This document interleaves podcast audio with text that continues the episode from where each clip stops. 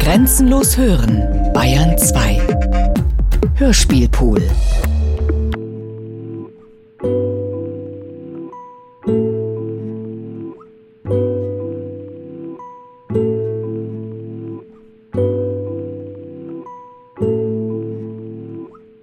Уважаемая госпожа Милен, очень сожалею, что так поздно отвечаю вам. Компьютер, которым я пользовалась, работал некорректно, и я только сейчас обнаружила ваше письмо. Я очень рада, что вы проявляете такой горячий творческий интерес к деятельности моей матери Натальи Сац и ко всему, что связано с Фрицем Бауэром. Разумеется, я приветствую желание перевести пьесу, продолжить всесторонне вашу работу в этом направлении. Горячо желаю успеха и буду признательна, если вы напишите мне о ходе вашей работы. С уважением, Роксана Сац.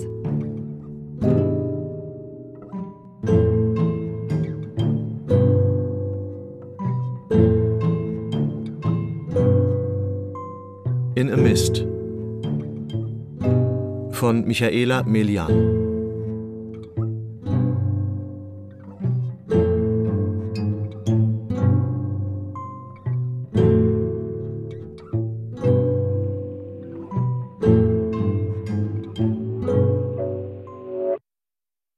Sehr geehrte Frau Melian, ich bedauere sehr, dass ich so spät Ihnen antworte. Der Computer, den ich benutzt habe, arbeitete nicht korrekt und ich habe eben gerade Ihren Brief entdeckt. Ich freue mich sehr, dass Sie äh, so ein heißes äh, künstlerisches Interesse zur Tätigkeit meiner Mutter Natalia Satz äußern und zu allem, was mit Fritz Bauer zusammenhängt. Selbstverständlich, ich begrüße Ihren Wunsch, das Theaterstück zu übersetzen und dass Sie äh, Ihre Arbeit in dieser Richtung fortsetzen wollen. Ich wünsche Ihnen heiß äh, Erfolg und wäre Ihnen dankbar, wenn Sie mir schreiben über den Fortgang Ihrer Arbeit.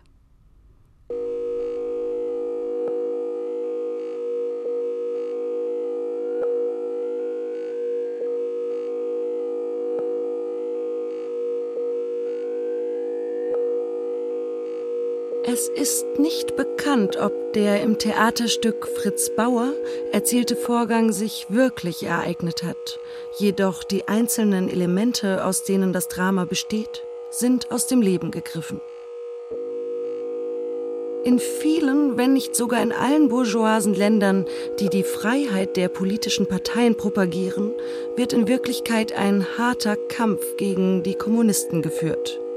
Beschuldigungen wie die gegen Karl Bauer unterscheiden sich im Grunde nicht von denen, die auch Sacco und Vanzetti oder Max Hölz vorgeworfen wurden.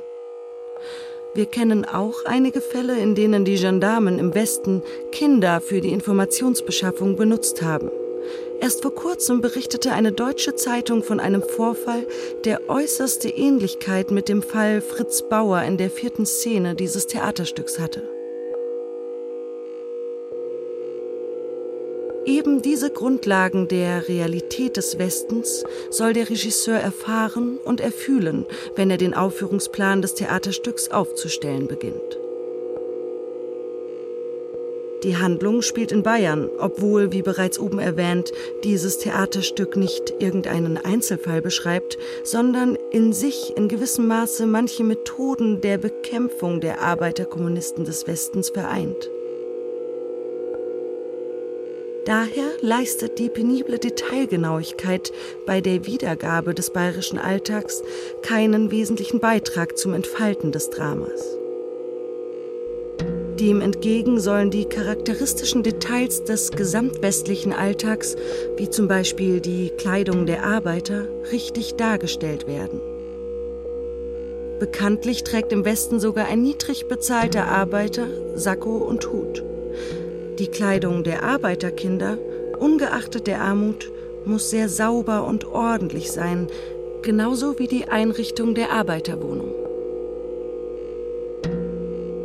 Ich erlaube es mir, mich bei diesen Details aufzuhalten, weil ich meine, dass es in einem Theaterstück von sozialer Bedeutung sehr wichtig ist, den Eindruck der Unvoreingenommenheit zu vermitteln. Gerade bei der im Theater weit verbreiteten Art, Arbeiter als eine Mischung aus Landstreichern und Gaunern darzustellen.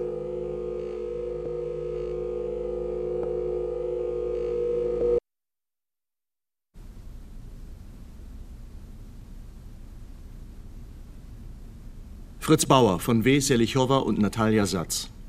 Moskau 1929. Die Handlung spielt in Bayern. Erster Akt, erste Szene. Wohnung der Familie Bauer. Ein ärmliches Zimmer. Hinten eine Tür, links davon ein Fenster. Rechts noch ein Fenster. Im Zimmer stehen ein Tisch, ein Herd, ein paar Stühle und ein Schrank. Ein Trödler gibt Elsa Bauer ein paar Mark, hebt ein kleines Schränkchen auf die Schulter und geht fort. Elsa, eine schöne junge Frau mit einem schwindsüchtigen Gesicht, geht zu den Tellern, wäscht sie. Fritz Bauer spielt mit Puppen. Die Puppen sind aus einer Zeitung ausgeschnitten, sie haben rote Punkte statt Augen. Ich hab doch die Wahrheit gesagt, Kameraden. Ich gebe euch die Hand. Fritz applaudiert sich selbst, dann stellt er sich hinter eine der Puppen und schreit, du lügst, du lügst, und stellt sich wieder auf seinen Platz. Sie sind ein dummer Mensch. Das ist alles. Wenn wir schon streiken, dann müssen wir durchhalten. Aber Sie sind ein Regat. Renat.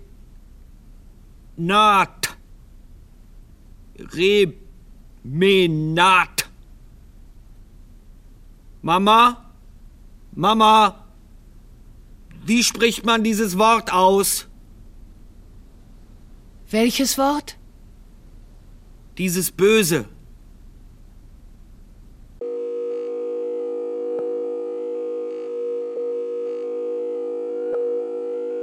Fritz Bauer ist in dem Alter, in dem die Jungen unschön werden, weil alles an ihnen so schnell wächst. Er ist nicht mehr klein, aber eben auch noch kein Jugendlicher. Und er ist auf keinen Fall schön. Der Regisseur würde einen Fehler machen, wenn er den Bitten der Darstellerin, wahrscheinlich wird es eine Frau sein, denn einen passenden Mann für diese Rolle zu finden wird schwer werden, nachgibt, Fritz hübsch zu machen. Fritz ist ein Junge, wie es sie massenhaft gibt.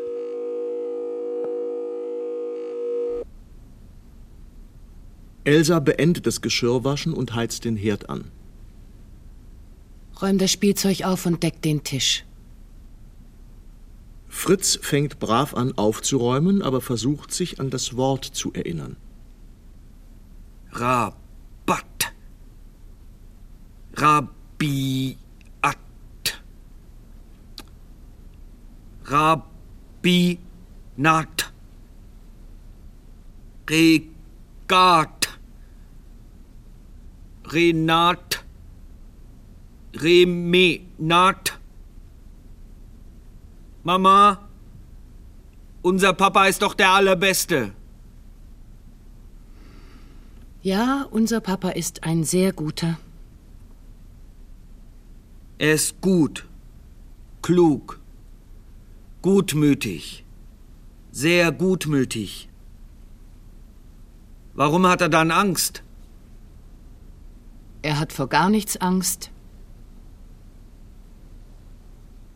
Fritz sagt nichts mehr, macht sich aber irgendwelche eigenen Gedanken. Elsa holt Kartoffeln aus einer Kiste, zählt sie ein paar Mal durch. Eine Kartoffel fehlt. Fritz, hast du Kartoffeln genommen? Gestern habe ich sie genommen. Du hast sie genommen, ohne zu fragen? Nein, nein. Ich habe sie genommen, als du sie mir gegeben hast. Weißt du noch, gestern hast du mir vier Kartoffeln zum Mittag gegeben. Vier Kartoffeln? Heute kommt dein Vater und wir haben nur acht Kartoffeln. Es sind nicht mal für jeden drei. Sind nicht. Mama, ich habe aufgeräumt. Fritz geht zur Seite, nimmt ein Messer und fängt an, einen Span zu schnitzen. Er lächelt plötzlich sehr zufrieden. Mama, ich weiß, was ein Streik ist. Streik Das ist, wenn Papa nicht in die Fabrik geht und wir nur wenig Kartoffeln zum Mittag haben. Das bedeutet, ich bin groß. Nicht wahr, Mama?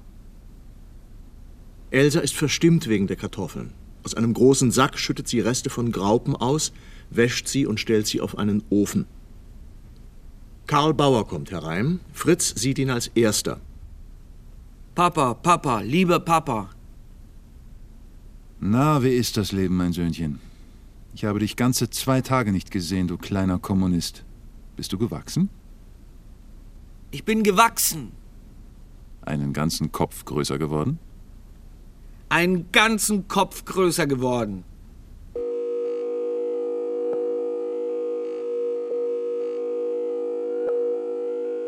Karl Bauer ist Arbeiter in der Gießerei Stinnenslein.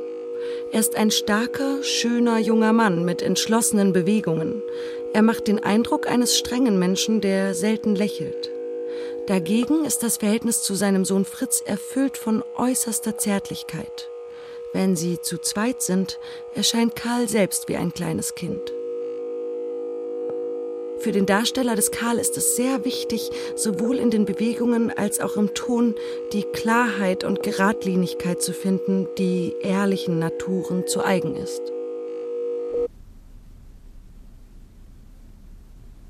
Papa, wie spricht man dieses Wort aus?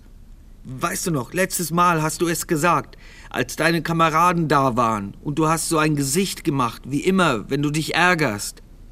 Re Nerege Nu. Renegat. Ja, ja, ja, ja, ja.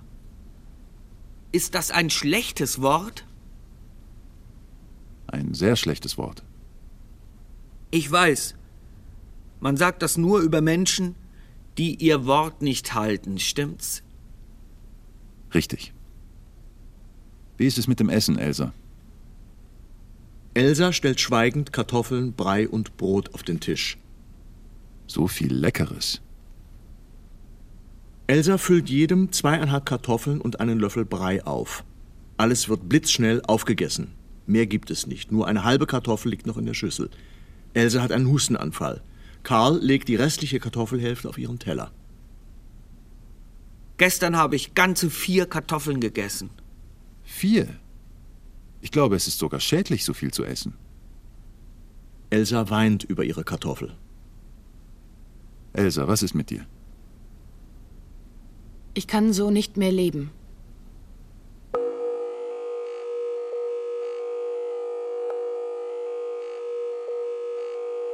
Elsa Bauer ist eine junge, schöne, aber früh verwelkte Frau. Sie kommt aus einer wohlhabenden Familie. Offensichtlich wurde sie im Sinne von so klitzekleinen und ungebrochenen Idealen erzogen wie sei ehrlich und arbeitsam und du wirst belohnt oder Küche, Kirche, Kinder, das ist die Bestimmung der Frau. Sie versteht die Entscheidungen ihres Ehemanns, der Kommunist ist, nicht, aber sie vergöttert ihn. Sie liebt ihren Sohn leidenschaftlich. Sie muss gegen die Armut kämpfen, sie klagt nicht, aber sie taugt nicht für den politischen Kampf. Sie braucht das Gefühl, den Ehemann als starke Stütze um sich zu haben. Dann ist sie ungeachtet der Umstände fast glücklich. Elsa steht für die Weiblichkeit im vorrevolutionären Verständnis dieses Wortes. Die Darstellerin der Elsa muss sehr weiche Farben zum Zeigen dieser Gestalt finden, im direkten Gegensatz zum Kolorit der Gestalt ihres Mannes Karl Bauer.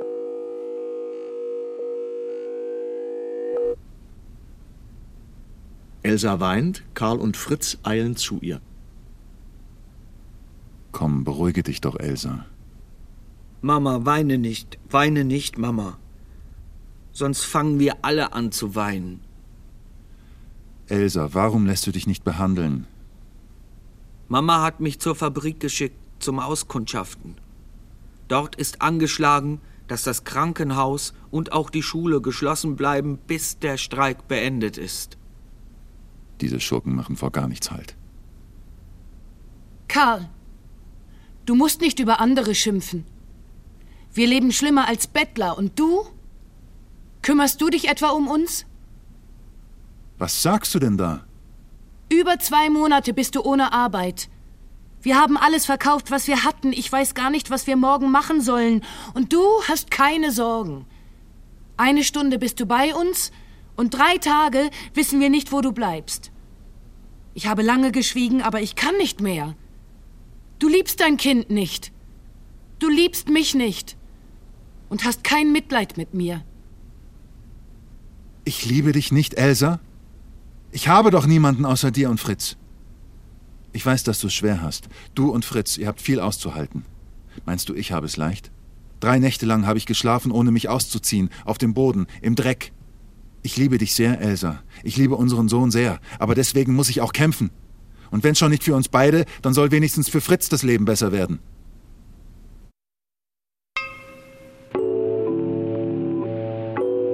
Wir müssen uns heute aller möglichen Flexibilisierungsmöglichkeiten bedienen, um nicht aus dem globalen Wettbewerb zu fallen. Denn nur dann können wir unserer sozialen Verantwortung noch gerecht werden. Wissen ist heute eine der kostbarsten Waren. Wir brauchen gut ausgebildete, motivierte und selbstständig arbeitende Fachkräfte, die kreativ unsere Ideen bezüglich Effizienz und Leistungssteigerung teilen. Arbeit muss ein durchkalkulierbares Paket sein, was es auf dem internationalen Marktplatz gegen Geld abzuliefern gilt. Auch Flexibilität, Effizienz und Produktivitätssteigerung folgen der Logik des Marktes. Das Leben ist voller Wendungen. Wir passen uns an.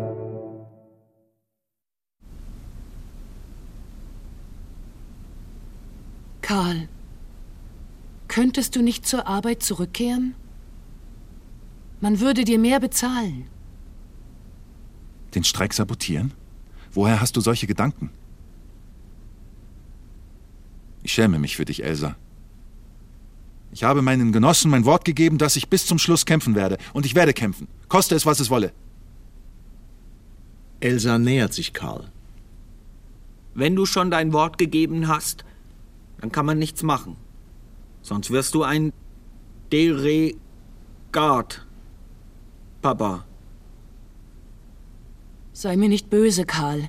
Ich liebe dich doch so sehr. Wenn du nur bei uns wärst, dann würde ich schon alles aushalten. Ich liebe dich doch so sehr. Wegen solch schwachen Charakteren wie dir, meine Liebe, geben die Arbeiter auf. Aber wir kämpfen doch für euch. Wir kämpfen für uns alle.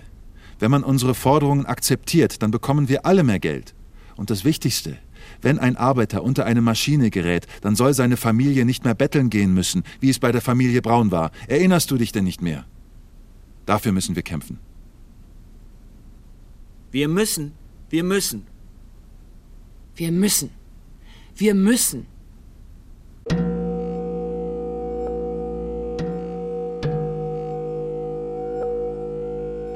Im Stück Fritz Bauer gibt es viel dramatisches Potenzial. Die Wirkung des Theaterstücks ist an 45.000 Zuschauern im Moskauer Theater für Kinder erprobt. Es ist bewiesen, dass das Stück sehr starke Emotionen bei den Zuschauern hervorruft. Das halten wir für gut, denn aktivierender Ursprung ist die dramatische Struktur des Stücks und sind nicht einzelne Ausrufe und hysterische Anfälle der handelnden Personen. Der letzte Fall wäre schlecht, denn die Wirkung von solchen äußeren Effekten auf die Zuschauer ist minimal. Bei der Arbeit an dieser Aufführung sollen die Beteiligten von Anfang an anstreben, die Emotionen in strenge, sparsam umrissene Formen zu legen. Die hauptsächliche Schwierigkeit der Aufführung besteht in der Ausarbeitung der Charaktere. Es ist sehr wichtig, vor dem Proben der Gesten, dem Lesen und dem Sprechen des auswendig gelernten Texts am Tisch ausreichend Zeit zu widmen. Die Bewegungen der Hauptdarsteller dieser Inszenierung müssen sparsam und streng sein. Die Individualität der Bewegungen jeder einzelnen Figur kann sehr gut mit der Skulpturalität von Gruppen kombiniert werden. Man sollte nicht so viele Übergänge und kleine alltägliche Bewegungen machen. Stattdessen sollen für die vorgegebene szenische Situation zusammengefasste, bedeutende Gesten eingesetzt werden. Die Dekorationen dieser Inszenierung sind einfach und können in jeder Vereins- oder Schulumgebung realisiert werden.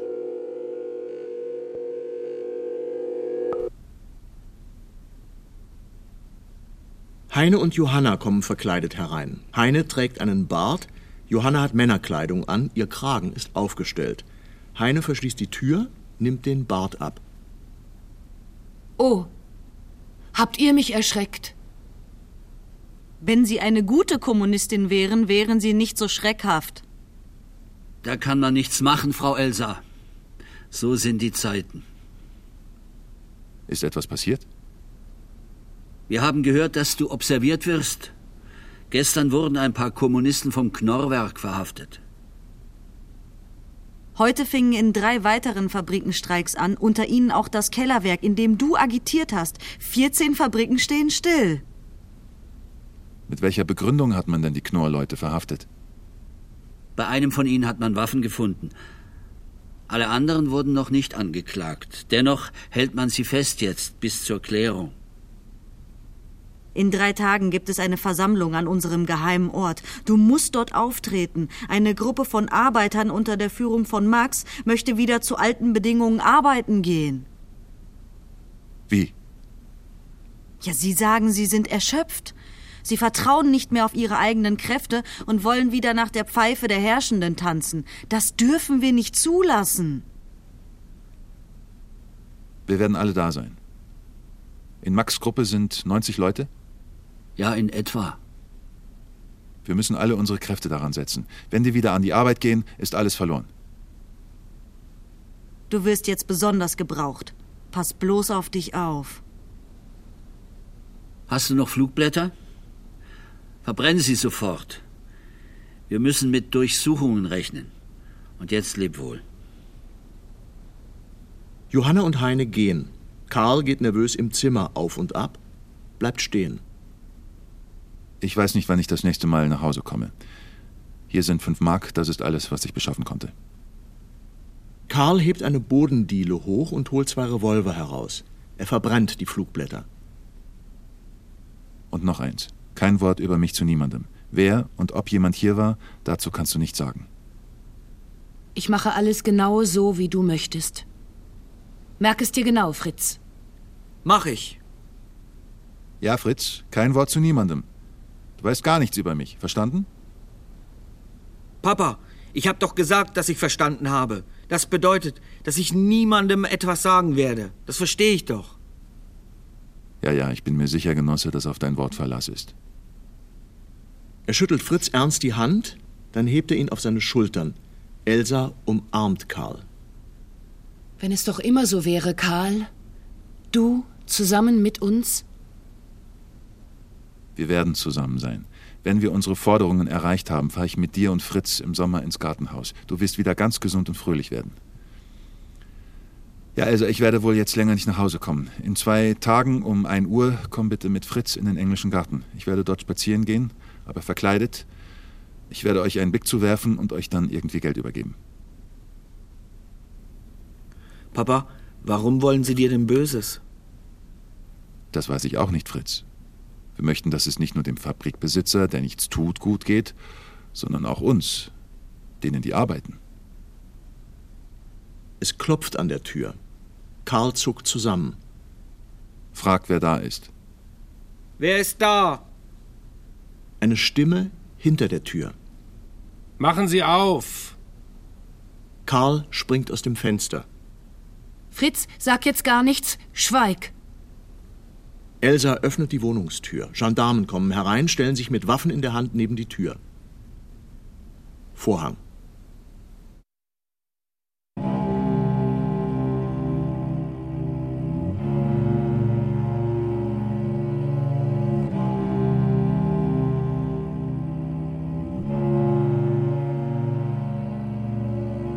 Kommunistische Partei Deutschlands, Sektion der Dritten Internationale.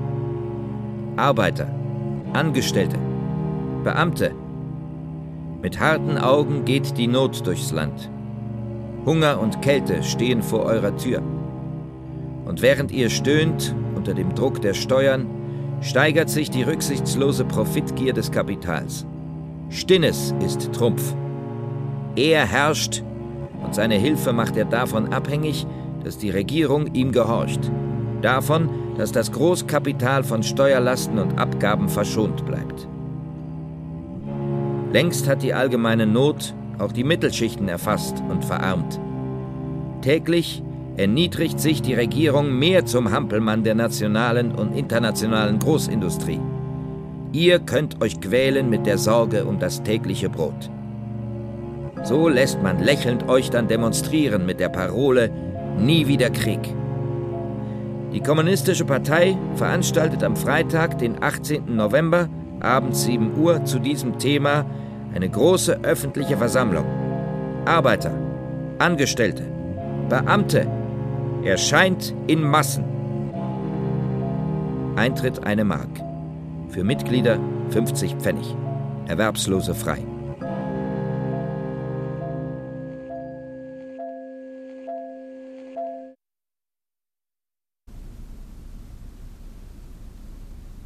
Zweite Szene. Bei Stinnenslein.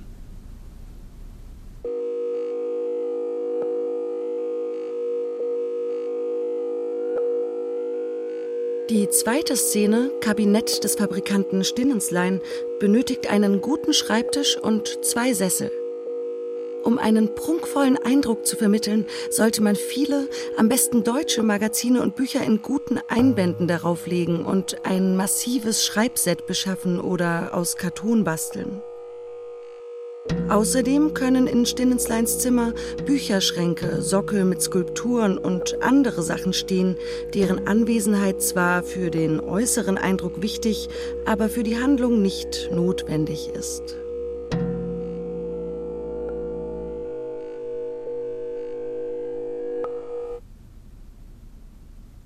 Stinnenslein sitzt an seinem mit Papieren überhäuften Schreibtisch. Ein gut gekleidetes Dienstmädchen bringt, sich leise und geschickt bewegend, Kaffee auf einem Tablett. Hier, mein Herr. Frische Berliner Zeitungen. Legen Sie sie hin. Zigarren? Das Dienstmädchen reicht ihm die Zigarren. Nicht diese. Das Dienstmädchen reicht ihm andere Zigarren und verschwindet.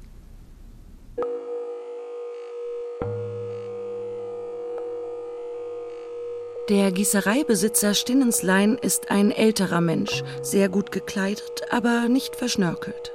Stinnenslein ist kalt, grausam, klug und verachtet alle unter ihm stehenden Menschen. Seine Bewegungen sind so exakt, dass es manchmal scheint, man sehe keinen Menschen, sondern eine Maschine vor sich. Stinnenslein ist ein scharf ausgeprägter Vertreter seiner Klasse.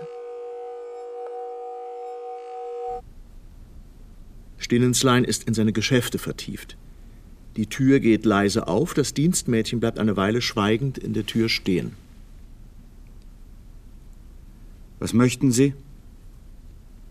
Mein Herr, Verzeihung, zu Ihnen möchte ein Gast, geschäftlich. Ich habe zu tun. Mein Herr, ich habe ihm gesagt, dass Sie niemanden empfangen, aber der Gast bat mich, Ihnen seine Visitenkarte zu überreichen. Das Dienstmädchen übergibt die Visitenkarte auf dem Tablett. Stinnenslein nimmt sie und liest. Bitten Sie ihn hinein. Stinnenslein legt die Geschäftspapiere beiseite. Offizier Kurz kommt herein und verbeugt sich. Mein Name ist Kurz, Offizier der Gendarmerie.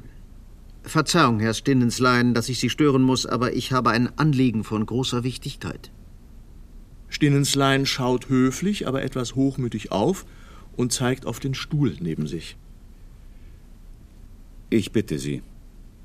Worin besteht Ihr Anliegen? Seit Wochen entflammt ein Streik nach dem anderen. Wenn ich nicht irre, dauert der Streik in Ihrem Werk sogar schon ganze zwei Monate. Es ist Ihre Aufgabe, die nötigen Maßnahmen zu ergreifen. Eine kleine Ungenauigkeit, Herr Stinnenslein. Eine kleine Ungenauigkeit. Sie geruhten zu sagen, Ihre Aufgabe. Es ist unsere Aufgabe, Herr Stinnenslein, unsere gemeinsame.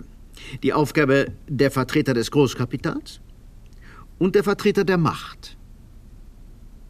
Kommen Sie zur Sache. Stinnenslein zündet sich eine Zigarre an. Kurz holt daraufhin sein Zigarettenetui heraus. Sie gestatten? Stinnenslein nickt, Kurz zündet sich eine Zigarette an. Kurz, Offizier der Gendarmerie, ist die charakteristische Figur eines Handlangers des Kapitalismus. Er ist der listige und sein Fach perfekt beherrschende Provokateur. Äußerlich ist er sehr charmant, hochgewachsen, biegsam, elegant, mit prachtvollem Schnauzbart. Seine gepflegten Hände scheinen sehr schön zu sein, gleichzeitig erinnern sie aber auch an die Krallen eines Tigers. Über mehrere Minuten kann er so bezaubernd und weich erscheinen, dass die Zuschauer ihm fast glauben. Umso intensiver werden die Momente, in denen er nur mit einer Gesichtszuckung oder Handbewegung seine wahren Emotionen erkennen lässt. Die eines kalten Raubtieres. Also, Herr Stinnenslein, Ihr Viertel ist eines der schlimmsten Arbeiterviertel. Es ist der Brandherd der Revolution. In den letzten Tagen ist es nun einem unserer Agenten gelungen herauszufinden, wer einer der gefährlichsten Anführer in Ihrer Fabrik ist. Ja. Wer ist das? Es ist ein gewisser Karl Bauer, ein Gießer, Kommunist. Er hat die Arbeiter geschickt organisiert und konnte sogar eine geheime Druckerei in ihrem Werk einrichten. Das kann nicht wahr sein. Ich habe doch überall meine Agenten. Offensichtlich sind aber Ihre Agenten, Herr Stenenslein, schlecht informiert. Ich bezahle Sie zu gut dafür, als dass Sie es wagen könnten, schlecht informiert zu sein. Leider ist es aber so. Sind denn die Arbeiter etwa noch nicht genug durch den zweimonatigen Hunger gebeutelt, als dass sie nicht wieder anfangen wollen zu arbeiten? Aber natürlich zu den alten Bedingungen. So eine Strömung gibt es durchaus unter ihnen. Aber die Argumente der Kommunisten tun trotzdem ihr Werk. Sie werden so lange bessere Bedingungen fordern, bis wir die abscheulichen Agitatoren aus ihren Reihen entfernt haben, unter denen dieser Karl Bauer einer der führenden Köpfe ist. In diesem Falle, Herr Leutnant, ist es erforderlich, diesen Bauer zu finden und zu verhaften. Um jeden Preis. Genau, Herr Stinnenslein. Aber Sie scheinen zu vergessen, dass bei uns bedauerlicherweise die politische Meinungsfreiheit gilt.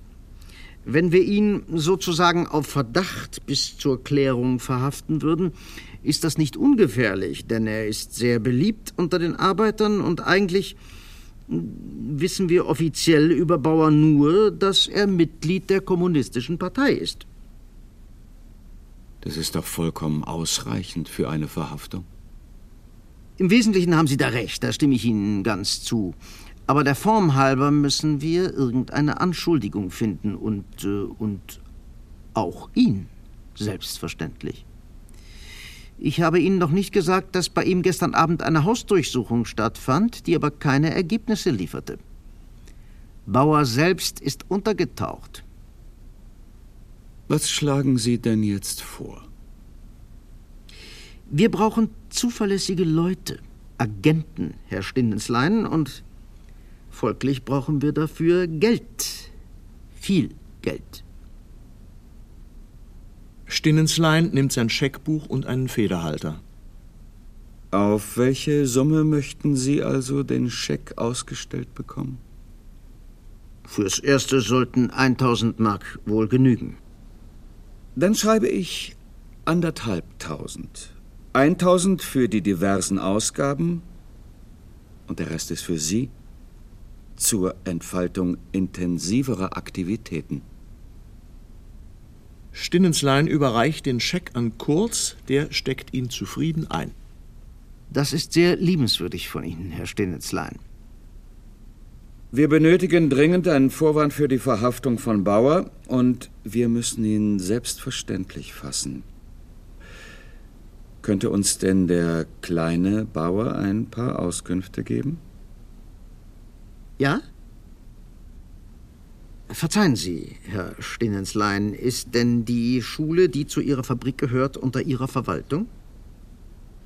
Ich habe angewiesen, dass die Schule bis zum Ende des Streiks geschlossen bleibt. Aber es bedarf nur eines Wortes von mir. Und alle Kinder werden sich in der Schule versammeln. Herr Stindenslein, ich denke, dass man das so schnell wie möglich machen sollte. Allerdings muss man es so anstellen, dass es wie eine Geschenkausgabe von Ihnen aussieht oder so etwas in der Art. Damit bekommen wir den kleinen Bauer ohne Verdacht bei den Arbeitern zu wecken. Habe die Ehre.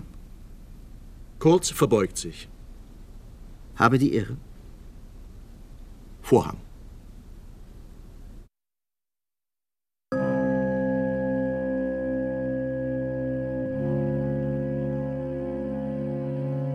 Polizeibericht. Die Kommunisten arbeiten hinter verschlossenen Türen. Einer der eifrigsten ist der Kommunist B. Er war aus diesem Grund schon wiederholte Male in Schutzhaft genommen worden, wurde aber jedes Mal wieder entlassen. Am Freitag gab es ein Treffen mit der kommunistischen Abgeordneten A im Gewerkschaftshaus. Zweck des Besuchs der A war, Geld an die aus der Schutzhaft entlassenen Kommunisten auszuzahlen. An jeden der Entlassenen wurden 20 bis 25 Mark abgegeben. Zum Treffen kamen außer B die Kommunisten G, S, H, L und außerdem noch viele junge Leute, deren Namen nicht festgestellt werden konnten. Während der ganzen Zeit wurden die A und der B durch zwei Kriminalbeamte beschattet. Die Ausschaltung des Führerkörpers der KPD ist die beste Abwehr gegen die Gewaltaktion durch diese Partei. Die Erfahrung lehrt, dass die kommunistische Partei kampfunfähig gemacht werden kann, wenn sie ihrer Führer beraubt wird.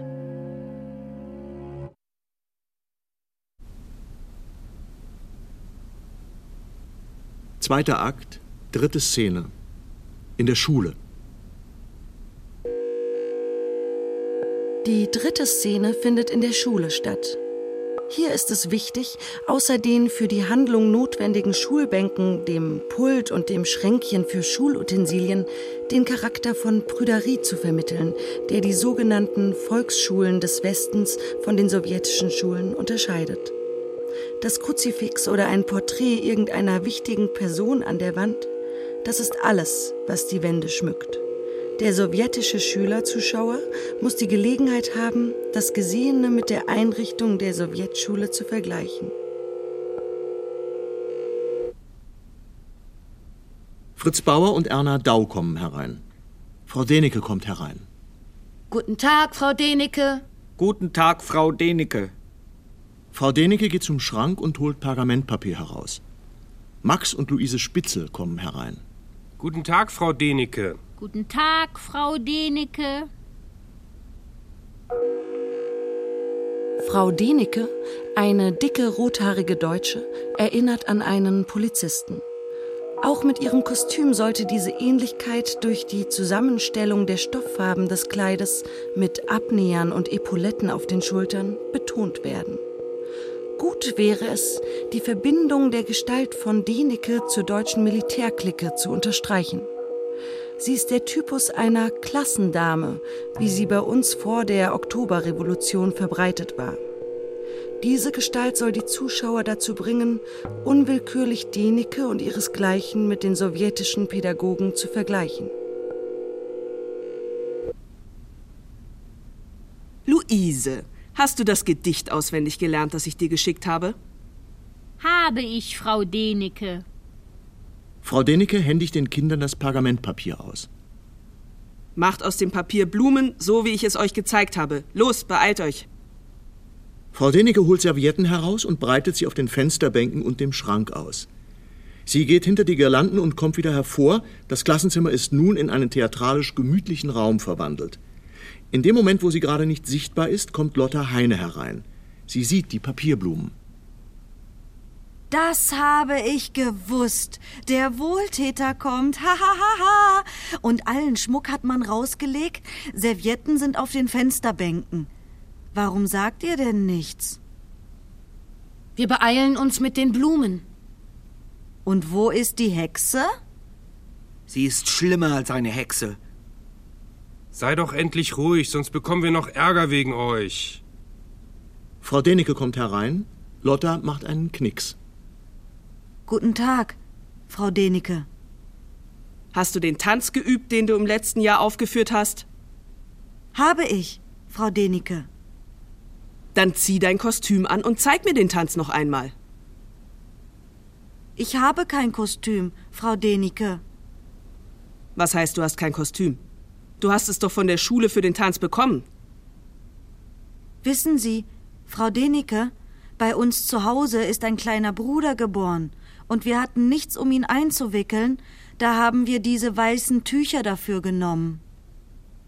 Sag deinen Eltern, dass sie dafür eine Rechnung bekommen werden. Und dich stelle ich nach dem Besuch von Herrn Stinnenslein für drei Stunden in die Ecke. Lieber Gott, was soll ich nur machen, dieses schreckliche Mädchen. Verzeihen Sie, Frau Denike, aber wir hatten wirklich nichts, um mein Brüderchen einzuwickeln. Ich tanze einfach in diesem Kleid. Darf ich? Darf ich? Was soll ich denn nun machen? So ein Feiertag. Herr Stinnenslein kommt höchstpersönlich und hier ist es kein bisschen feierlich. Ihr widerlichen, undankbaren Kinder. Die Blumen sind fertig, Frau Denike. Na dann verteile sie jetzt mit Max. Frau Denike schaut auf die Uhr. Ach du lieber Gott. Es ist schon Viertel vor zehn und ihr seid nur zu fünft. Das ist doch ein Skandal. Wo bleiben denn all die anderen? Frau Denike, ich habe Greta und Luise Müller getroffen. Sie kommen nicht, weil sie keine Schuhe und keine Strümpfe haben. Hans und Werner hat man ins Krankenhaus gebracht. Bettys Mama ist gestern gestorben. Na, das reicht. Seid jetzt ruhig. Auf die Plätze, sofort. Die Kinder setzen sich hinter die Schulbänke. Frau Deneke geht zum Schränkchen. Jetzt wird sie wieder rosa Schleifen verteilen. Das ist immer so, wenn jemand kommt. Bindet sie um, Mädchen in die Haare, Jungen um die Taille. Sobald Herr Stinnenslein wieder abgefahren ist, gebt ihr sie mir auf der Stelle zurück. Auf Kommando von Frau Deneke binden sich alle Kinder gleichzeitig die Schleifen um. Im Flur hört man die Stimmen von Stinnenslein und Kurz. Frau Deneke rennt aus dem Zimmer. Ich sage das Gedicht so gut auf, wie ich kann, und bitte Herrn Stinnenslein darum, mir einen Mantel zu schenken. Ja, setz alles daran, Luise. Und ich werde am breitesten lächeln. So. Und ich werde lauter als alle zusammenrufen und ihn dann auch um einen Mantel bitten. Was meinst du, wird er uns Mäntel geben? Man hat doch versprochen, dass er uns warme Sachen geben wird. Ich werde ihn nach einer warmen Decke für mein Brüderchen fragen und nach Feuerholz. Das ist doch auch etwas Warmes, nicht wahr, Erna? Stimmt. Und ich hätte gerne Gummiüberschuhe und fünf Kilo Brot. Erna, das ist doch zu viel.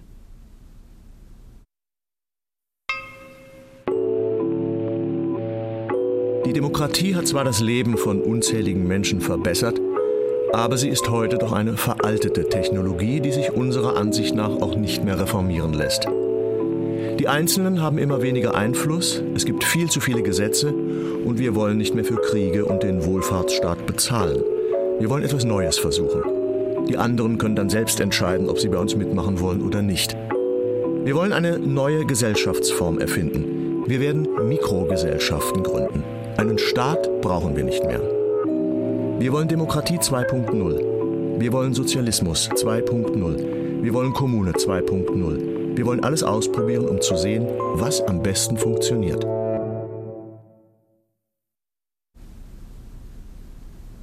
Herr Stinnenslein und Kurz kommen in Begleitung von Frau Dennecke ins Klassenzimmer. Eins, zwei, drei, vier. Guten Tag, verehrter und lieber Herr Stinnenslein. Guten Tag, Kinder. Guten Tag, Frau Denecke. Erlauben Sie mir, Ihnen meinen Freund, Herrn Zwanziger, vorzustellen. Er ist Ingenieur. Ach, ich bin Ihnen sehr verbunden, Herr Stinnenslein. Herr Zwanziger erweist uns die Ehre. Herr Stinnenslein, erlauben Sie den dankbaren Kindelein bitte kleine Stücke vorzustellen, die Sie selbst gedichtet haben und die Sie auf eigenen Wunsch für Ihren Besuch vorbereitet haben. Lotta, Krümelchen, tanze deinen Tanz. Frau Dennecke gibt ihr einen Papierblumenstrauß. Lotta tanzt. Erna, Liebes, jetzt dein Liedchen. Erna singt. Und jetzt das Werk von Luise. Luise, meine Kleine. Wir werden siegen oder sterben als Helden des mächtigen Deutschlands. Hoch lebe auch unser Geliebter, unser über alles geliebter Kronprinz. Gott sei mit uns, wir folgen dir nach. Beschütze euch ewig der gnädige Schöpfer, unser Schutzherr und Vater. Ich bin gerührt, verehrtes Fräulein Denecke. Ich danke euch, Kindern. Herr Stinnenslein starrt unverwandt die Kinder an. Frau Dennecke scheint es, als ob er mit irgendetwas unzufrieden ist. Verzeihen Sie bitte, Herr Stinnenslein, dass heute so wenige Kinder da sind, aber die freudige Ankündigung Ihres Besuches kam so unerwartet und kurzfristig und die Schule ist ja geschlossen. Macht nichts, macht nichts. Ich hätte gerne die Nachnamen der anwesenden Schüler gewusst. Oh. Ich würde die anwesenden Schüler gerne kennenlernen. Bitte, bitte. Charlotte Heine, Erna Dau, Fritz Bauer, Luise und Max Spitzel. Wunderbar. Geben Sie ihnen jetzt meine Geschenke. Frau Dennecke gibt den Kindern hellblaue Säckchen mit Bonbons. Die Kinder sind verwirrt. Es herrscht allgemeine Verlegenheit. Auch ich möchte Ihnen meine ehrliche Freude versichern, verehrte Frau Dänicke. Das Gedicht, das die Kinder selbst geschrieben haben, zeugt von hohem patriotischen Geist in ihrer Schule. O Herr Zwanziger, könnte es anders sein? Und verehren wir nicht alle unseren Monarchen, lieben wir nicht alle unser Land? Ich denke, die Kinder erwarten auch sozusagen noch etwas geistige Nahrung. Vermutlich äh, werden Sie sehr betrübt sein, wenn Sie, Herr Stinnenslein, Ihnen nicht ein paar Worte über die aktuelle Lage in unserem Land sagen würden. Ja. Ja, meine lieben Freunde. Ich möchte euch gerne ein paar Worte zur aktuellen Lage in unserem geliebten Land sagen. Unsere geliebte Heimat, unser angebetetes Deutschland braucht jetzt treue Söhne. Unser Vaterland erlebt einen großen historischen Moment. Wir werden siegen oder sterben. Das habt ihr wundervoll gesagt. Und dafür müssen wir Helden sein. Jeder von euch soll ein heldenhafter Patriot werden und nie den falschen Weg unserer Feinde, den Kommunisten, gehen. Gott soll euch immer beistehen. Fritz hört Stinnenslein aufmerksam zu, will die ganze Zeit etwas sagen, traut sich aber nicht. Mein Herr, Sie mögen also keine Kommunisten und meinen, dass sie schlecht sind? Frau Dennecke schaut Fritz drohend an. Sie sind sehr gute Menschen, mein Herr. Sie sind Helden. Du irrst dich, mein Freund. Menschen, die ehrliche Arbeiter zu Raub und Gewalt aufrufen, sind meiner Meinung nach Faulenzer und Räuber. Ja. Nein, mein Herr, nein. Sie irren sich. Sie kennen sie nicht. Fritz, sei augenblicklich still.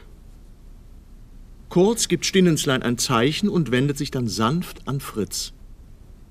Mein Freundchen, du regst dich doch umsonst auf. Du hast einfach Herrn Stinnenslein nicht richtig verstanden. Herr Stinnenslein spricht nur über die Kommunisten, die allen Böses wollen, und nicht über die, die du kennst. Diese sind, da bin ich mir sicher, sehr gute und ehrliche Menschen, wie dein Papa zum Beispiel. Ja, mein Herr. Mein Papa ist ein sehr guter Mensch. Ja, ich kenne ihn. Sie kennen meinen Papa? Ja? Na, selbstverständlich, mein Freundchen, selbstverständlich. Dein Papa ist aus derselben Stadt wie ich, der ist in Düsseldorf geboren. Ja, mein Herr, in Düsseldorf. Dort bin ich auch geboren. Und meine Mama ist aus Dresden. Na sieh mal. Es stellt sich heraus, dass wir also unter uns sind, Freundchen. Wir sind Landsleute. Kurz reicht Fritz die Hand und schüttelt sie. Im letzten Sommer war ich in Düsseldorf bei meiner Oma, mein Herr. Sie wohnt nämlich immer noch dort. Kennen Sie sie? Ich kenne sie, ich kenne sie, mein Freund. Es wird Zeit, ich muss fahren. Das wird wohl nichts mit den warmen Sachen, die uns versprochen wurden. Lotta? Ich habe versprochen, die Kinder dieser Schule mit warmen Sachen zu beschecken. Ich habe es selbstverständlich nicht vergessen. Ich möchte nun gleich anschließend mit einem der Kinder in ein Geschäft fahren. Das Kind soll mir dabei helfen, die Sachen für seine Schulkameraden auszusuchen. Oh, bitte, Herr Stinnenslein, selbstverständlich. Mein kleiner Landsmann, komm doch mit uns. Wir werden zusammen verschiedene leckere und schöne Geschenke für deine Schulfreunde einkaufen. Ich danke Ihnen, mein Herr, aber ich fürchte, dass das nicht geht denn meine Mama erwartet mich zum Mittagessen. Das macht nichts. Wir fahren bei mir vorbei. Und du isst einfach dort etwas. Was ist, Fritz? Möchtest du etwa nicht deinen Schulfreunden helfen und die Geschenke aussuchen? Doch, Herr Stinnenslein, er wird selbstverständlich fahren und er ist Ihnen überaus dankbar für Ihr Angebot und Ihre Fürsorge. Gut, mein Herr. Ich nehme nur meine Mütze. Habe die Ehre, Frau Denike. Auf Wiedersehen, Kinder. Auf Wiedersehen. Kurz macht einen Kratzfuß und Herr Stinnenslein nickt den Kindern zu und winkt Frau Dennecke mit zwei Fingern. Wir, Wir danken, danken Ihnen für Ihren Besuch. Besuch. Bleiben, Bleiben, Sie gesund. gesund. Auf Wiedersehen, Herr Stinnenslein. Oh, mir fehlen die Worte, Ihnen zu danken. Auf Wiedersehen, Herr Stinnenslein. Auf Wiedersehen, Herr Zwanziger. Frau Dennecke macht einen Knicks und geht hinter ihnen hinaus. Die Kinder packen ihre Sachen. Ja, und wir haben wieder nichts abbekommen. Dieser Fritz ist so widerlich. Alle sind so widerlich. Was meinst du? Wird Fritz diesem reichen Mann sagen, dass ich sehr, sehr dringend diese Gummiüberschuhe brauche? Das weiß ich nicht. Ich habe noch nie zuvor Menschen gesehen, die mit bösen Augen lächeln. Und die da? Ich weiß es nicht. Lotta nimmt ihre Sachen und geht zum Ausgang. Vorhang. thank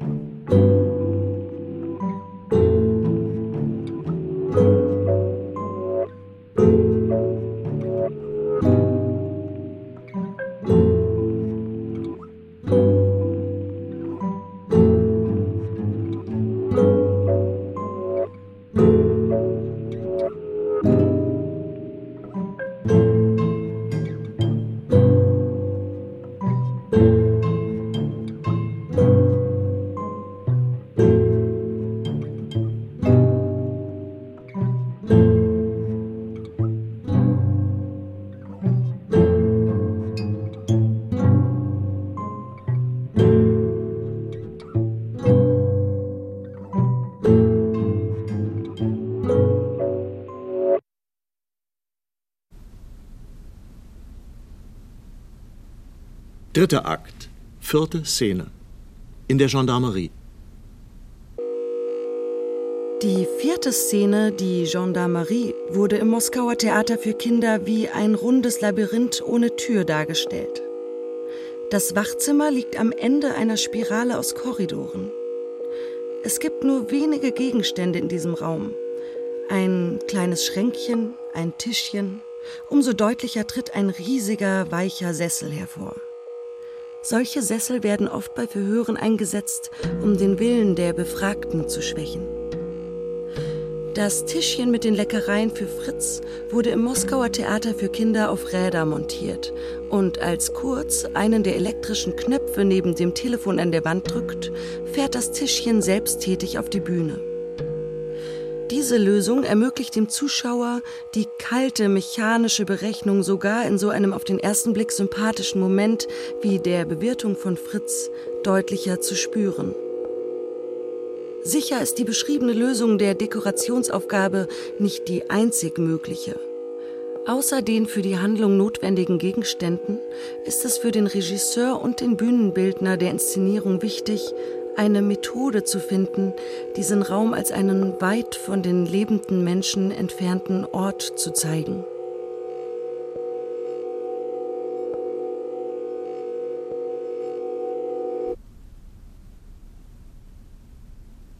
Fritz Bauer und Kurz betreten das Zimmer, während sich der Vorhang öffnet. Das Zimmer ist für den Besuch von Fritz extra eingerichtet worden. Der Tisch ist für zwei Personen gedeckt. Auf einem anderen Tisch liegen Pakete mit Spielzeug. Nun sind wir zu Hause, Fritz. Setz dich, du bist sicherlich müde. Wie hat dir die Autofahrt gefallen? Ich danke Ihnen, mein Herr. Sie hat mir sehr gut gefallen. Ich hatte gar keine Angst, habe nur gedacht, dass wir in den Kurven umkippen. Nein? Wieso das? Unser Fahrer beherrscht seinen Beruf wunderbar. Du bist also zufrieden, ja? Und Papa? Fährt er dich nie mit dem Auto? Nein, wir haben doch gar kein Auto. Und wenn die Bäckerei Heller morgens mit Brot beliefert wird, dann lässt mich der Fahrer Heinrich oft kurz im Auto sitzen, solange der Arbeiter das Brot auslädt. Ach, nur sitzen, das ist nicht interessant. Für Heinrich liegt unsere Schule nicht auf dem Weg, sonst hätte er mich vielleicht einmal mitgenommen. Na sieh mal, wie schön es ist, dass wir uns angefreundet haben. Ich habe dich gleich im Auto mitgenommen. Ich bin Ihnen sehr dankbar, mein Herr. Fritz, du möchtest sicherlich etwas essen. Schau, wie viele Leckereien auf dem Tisch bereitstehen. Werden Ihre Kinder nicht mit uns essen, mein Herr? Sie haben bereits gegessen. Warum nimmst du dir nicht etwas, Fritz? Kurz lädt Fritz Fisch und Fleisch auf einen Teller auf. Wir werden jetzt prächtig speisen.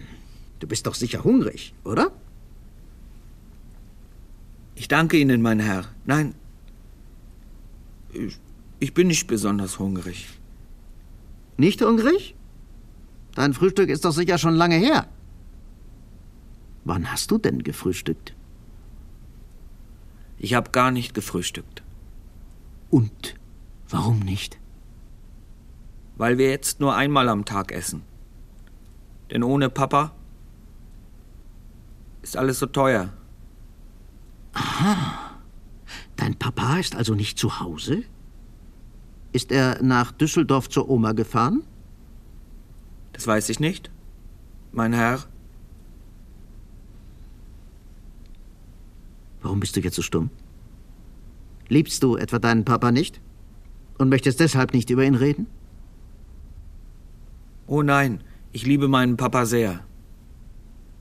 Na siehst du, ich liebe deinen Papa auch sehr. Wir haben uns so lange nicht gesehen und ich würde gerne mehr erfahren, wie er jetzt lebt. Bekommt er denn viel Besuch? Nein. Jetzt kommt niemand zu uns. Fritz verstummt und schaut kurz an, dann denkt er nach. Und wer besucht euch dann jetzt? Keiner besucht uns. Ach, du bist so witzig, Fritz. Kommt also gar niemand zu euch? Aber warum isst du denn nicht? Iss, Fritz, iss. Danke. Ach, wie lecker es ist, mein Herr. Das ist Fisch. Keine Ähnlichkeit mit Hering. Dieser Fisch ist rosa und sehr, sehr lecker. Und isst doch auch noch die Weintrauben. Danke, mein Herr. Es wird schon dunkel, mein Herr. Fahren wir denn gar nicht mehr zum Laden, wo wir warme Sachen für meine Schulfreunde kaufen wollten? Doch, unbedingt fahren wir dahin. Wir essen zuerst fertig und fahren dann sofort. Haben Sie das Mädchen gesehen, das neben mir saß? Das Blasse mit dem Zopf? Habe ich gesehen. Kurz geht zum Schrank und holt ein kleines, echtes Gewehr, einen Tuschkasten, ein Bilderbuch und Schlittschuhe heraus. Alles ist in Papier eingewickelt. Das ist Erna Dau. Sie ist ein sehr gutes Mädchen, mein Herr. Ihren Papa hat man im Krieg getötet und ihre Mama ist sehr krank. Ach, die Arme, die Arme. Man muss ihr warme Sachen geben, mein Herr, unbedingt. Aber ja, selbstverständlich, mein Freund. Du wirst selbst die Geschenke für sie aussuchen. 15 Kilo Brot und das Wichtigste sind die Gummiüberschuhe für Sie, mein Herr. Ach, wie wird sich Erna freuen. Dreh dich um, Fritz. Eins, zwei, drei, fertig. Kurz wickelt das Spielzeug aus. Wir beide sind jetzt Freunde, Fritz. Und du wirst doch Geschenke von deinem neuen Freund annehmen, ja? Sieh nur, welch wunderschöne Sachen ich für dich ausgesucht habe. Ach, was für wunderbare Sachen. Schau mal, Fritz, das ist ein echtes Gewehr. Hier sind Farben, ein Buch und Schlittschuhe. Er wedelt mit den Geschenken vor Fritz Augen, ohne sie ihm in die Hände zu geben. Ach, mein Herr, ein Gewehr. Ein echtes Gewehr. Siehst du, Fritz, es ist mir ein Vergnügen, dir eine Freude zu machen. So lieb habe ich dich und deinen Papa. Hast du ein Gewehr? Nein, mein Herr. Nur eins aus Holz. Ich habe es selbst gebastelt. Fritz lässt das Gewehr nicht aus den Augen. Ich äh, habe auch für deinen Papa ein Geschenk. Wenn du mir sagst, wo er ist. Fritz schweigt, Kurz legt die Sachen zurück. Magst du denn süßen Wein, Fritz? Ich habe noch nie Wein getrunken, mein Herr. Oh, ich bin mir sicher, der wird dir schmecken.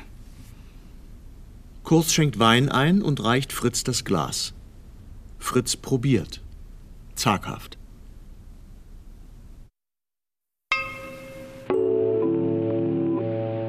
Die Demokratie hat zwar das Leben von unzähligen Menschen verbessert, aber sie ist heute doch eine veraltete Technologie, die sich unserer Ansicht nach auch nicht mehr reformieren lässt. Die Einzelnen haben immer weniger Einfluss, es gibt viel zu viele Gesetze und wir wollen nicht mehr für Kriege und den Wohlfahrtsstaat bezahlen. Wir wollen etwas Neues versuchen. Die anderen können dann selbst entscheiden, ob sie bei uns mitmachen wollen oder nicht. Wir wollen eine neue Gesellschaftsform erfinden. Wir werden Mikrogesellschaften gründen.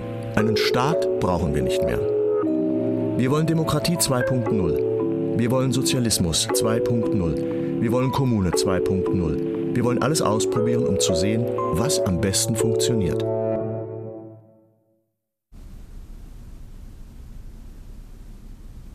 Trink mehr, Fritz. Das ist doch lecker. Und Sie? Kurz schenkt sich ein Glas ein. Auf dein Wohl, Fritz.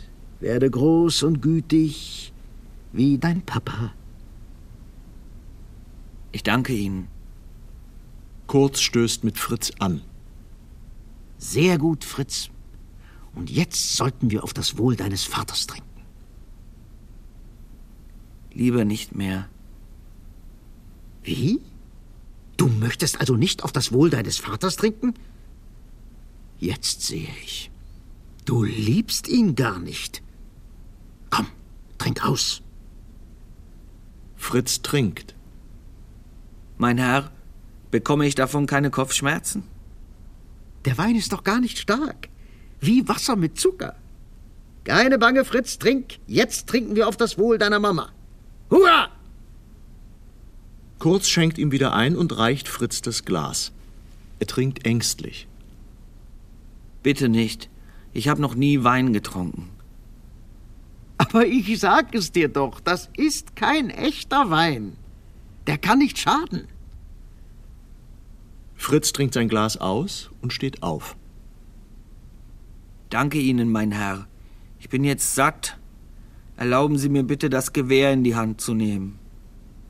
Fritz krabbelt vom Stuhl herunter und schwankt, greift sich schmerzverzerrt an den Kopf, hält sich am Tisch fest. Er ist betrunken. Sehr gut, Fritz. Ich glaube, du bist unsicher auf den Beinen. Ich weiß nicht, was mit mir los ist. Mir ist so schwindelig. Alles dreht sich. Oh, wie sich alles dreht. Und Sie, mein Herr, Sie sind so lustig geworden. was, wissen Sie was? Lassen Sie uns eine Schlacht spielen. Können Sie das, mein Herr? Sie werden das Pferd sein und ich der Reiter. Gut? So? So. Sie sind das Pferd. Komm, komm, was ist? Fritz fuchtelt mit dem Gewehr herum, nimmt ein Stück Paketband, wedelt damit. Er ist erregt und fröhlich. Weißt du, Fritz, ich, ich, ich kann das nicht. Sie sind ein gutes Pferd. Sie sind so dick, genau wie das Pferd von unserem Bäcker. Das ist auch so dick und alt. Fritz, lass uns erstmal eine rauchen. Dann werden wir Krieg spielen. Fritz, du rauchst doch vermutlich auch. Du bist schon groß. Nein, ich danke Ihnen. Meine Mama. Ach, der Wein. Meine Mama hat mich sehr darum gebeten, nie zu rauchen. Das ist schädlich. Rauchen Sie bitte auch nicht, mein Herr. Sie sind doch jetzt ein Pferd. Los, stellen Sie sich auf alle Viere und machen Sie mit dem einen Bein so. Fritz stellt sich selbst in Pose und schlägt mit dem Bein aus. So, als ob Sie sich von Fröschen erschrocken haben und ausschlagen. Komm, komm jetzt. Ach, zum Teufel! Kommen Sie, schnell, sonst schaffen wir nicht zu spielen. Es wird bald Zeit, nach Hause zu gehen, denn meine Mama ist alleine. Kurz tobt auf allen Vieren durch das Zimmer. Fritz sitzt auf seinem Rücken. Hopp, hopp, hopp, Pferdchen, Lauf, Galopp, über Stock und über Steine. Ach, ich möchte so dringend schlafen. Mein Herr, bringen Sie mich bitte nach Hause zu meiner Mama. Fritz setzt sich auf den Boden, Kurz steht auf, legt ihn auf das Sofa und deckt ihn mit einer Wolldecke zu. Gleich, gleich fahren wir nach Hause. Ach, wie schön warm und weich. Wie nett Sie sind. Kurz streichelt seine Hand. Fritz döst. Fritz, mein Lieber, möchtest du zu deiner Mama? Ja, sehr. Aber vielleicht fahren wir lieber zu Papa. Zu Papa? Nein, heute dürfen wir nicht zu Papa. Fritz, mein Freundchen, wann siehst du Papa? Morgen um eins. Hast du die Adresse nicht vergessen, wo du dich mit Papa triffst? Nein, habe ich nicht vergessen. Und wo triffst du dich mit ihm? Fritz schläft tief und antwortet nicht. Kurz wartet, über ihn gebeugt, auf eine Antwort. Nach einer Weile geht er verstimmt zur Seite. Teufel! Kurz geht jetzt im Zimmer auf und ab. Er raucht nervös. Fritz schläft tief. Da klingelt das Telefon. Hallo? Ja. Herr Stehnenslein. Nein. Erfolglos. Habe ich angewendet. Ja, habe ich. Nichts, rein gar nichts. Ja, er ist hier in der Gendarmerie, schläft wie ein Toter. Nein, nein, mit Freundlichkeit ist nichts. Wie? Wie meinen Sie das? Ah ja. Ja. Wunderbar. Wunderbar, sehr gut. Ja, so wird es gemacht. Ich grüße Sie. Kurz legt auf, sucht etwas in seinem Notizbüchlein, dann nimmt er den Hörer wieder ab. Herr Bitter? Herr Bitter? Hier spricht Kurz. Äh, morgen muss in den Zeitungen eine Nachricht erscheinen, etwa mit folgendem Inhalt. Äh, Fritz Bauer, Sohn eines Arbeiters, kam gestern Abend bestens gelaunt aus der Schule und spielte im Hof. Es wurde dunkel, ein paar Stunden später hat man Fritz Bauer hinter dem Haus gefunden. Brutal zusammengeschlagen. Er schwebt in Lebensgefahr. Die Zeugenbefragung hat begonnen, also etwas in diesem Sinne. Verstanden? Betiteln Sie den Artikel Brutale Gewalt. Geheimnisvoller Vorfall oder, oder so ähnlich. Kurz legt auf. Überlegt, nimmt dann den Hörer wieder auf. Nummer 14.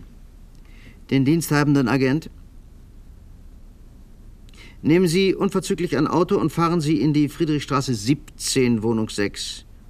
Ziehen Sie sich einen abgetragenen Mantel an, das Auto lassen Sie um die Ecke stehen. Alles klar? Wunderbar. Sie werden auch vor Gericht geladen und machen eine Aussage. Die genauen Anweisungen dazu bekommen Sie später. Also fangen wir mit der Operation an.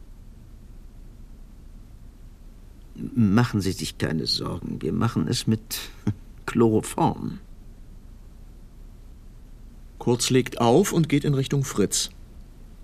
Vorhang.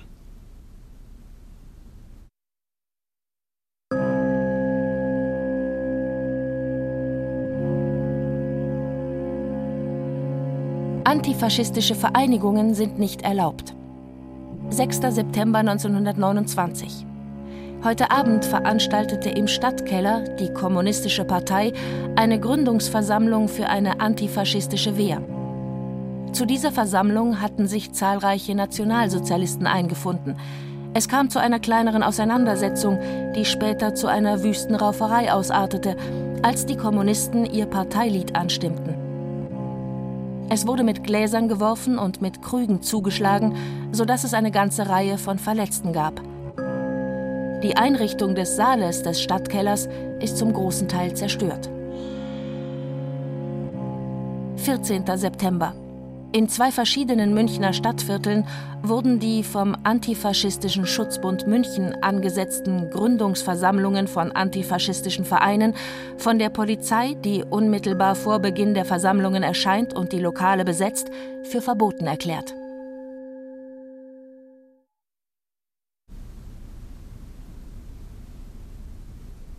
Fünfte Szene. Die fünfte Szene spielt im Keller. Fässer und Kisten anstelle von Stühlen und das schwache Licht einer Lampe verleihen der Umgebung eine gewisse geheimnisvolle Atmosphäre. In solchen Räumen fanden früher auch bei uns die illegalen Parteitreffen statt. Dabei kann die Frage aufkommen, warum die Versammlung an einem solchen Ort stattfindet, obwohl die Kommunistische Partei in Bayern legal ist.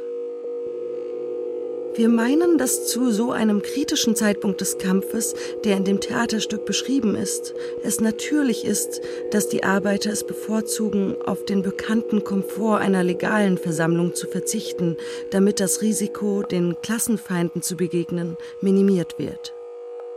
Denn diese bleiben Feinde, ungeachtet ihrer edelmütigen Deklarationen. Deswegen soll die Auslegung dieser Szene als eine Geheimversammlung die Regie nicht irritieren.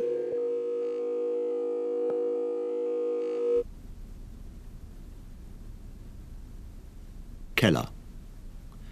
Ein Eingang von oben. Neben dem Eingang steht ein Arbeiter mit einem Revolver.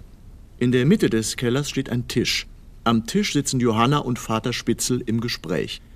Wilhelm Heine steht an der Wand mit einem Text in der Hand.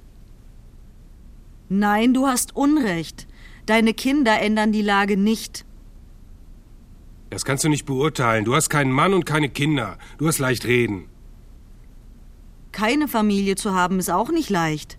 Ich hätte gerne eine, und wenn ich sie nicht habe, dann nur deswegen, weil ich mich zwischen Familie und meiner politischen Aufgabe nicht zerreißen möchte. Also du bist für die Fortführung des Streiks. Und wenn noch drei Monate vergehen und die Unternehmer unsere Forderungen nicht annehmen, was wird dann? Je schlimmer, desto besser für unsere Sache. Denn dann kommt der bewaffnete Aufstand, die proletarische Revolution. Du gehst wie immer zu weit. Bewaffneter Aufstand. Wir wollen nur eine Lohnerhöhung. Das ist alles. Das ist alles? Du willst aber wenig. Ein Fünfer mehr wird die Situation der Arbeiter nicht ändern. Außerdem verweigern die Unternehmer dir auch diesen Fünfer.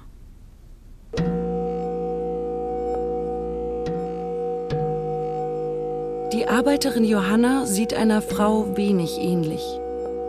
Ihre Bewegungen sind hölzern und eckig, ihr Wesen hart. Sie erinnert an die Frauen, von denen es bei uns viele gab zu Zeiten des Kriegskommunismus, mit einer Papyrosse zwischen den Zähnen und mit einer Kappe in der Absicht, es äußerlich dem starken Geschlecht gleichzutun. Ungeachtet dessen, dass sie eine gute Kommunistin ist, ist sie, weil sie wenig menschlich ist, auch wenig sympathisch.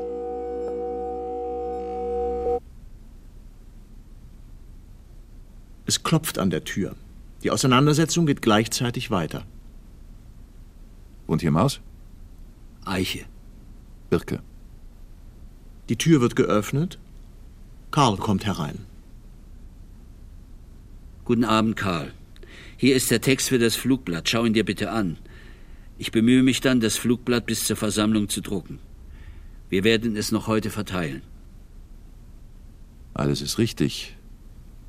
Man muss zu den Waffenvorräten nur deutlicher sagen, dass sie nicht in den Wohnungen der Parteigenossen gelagert werden dürfen.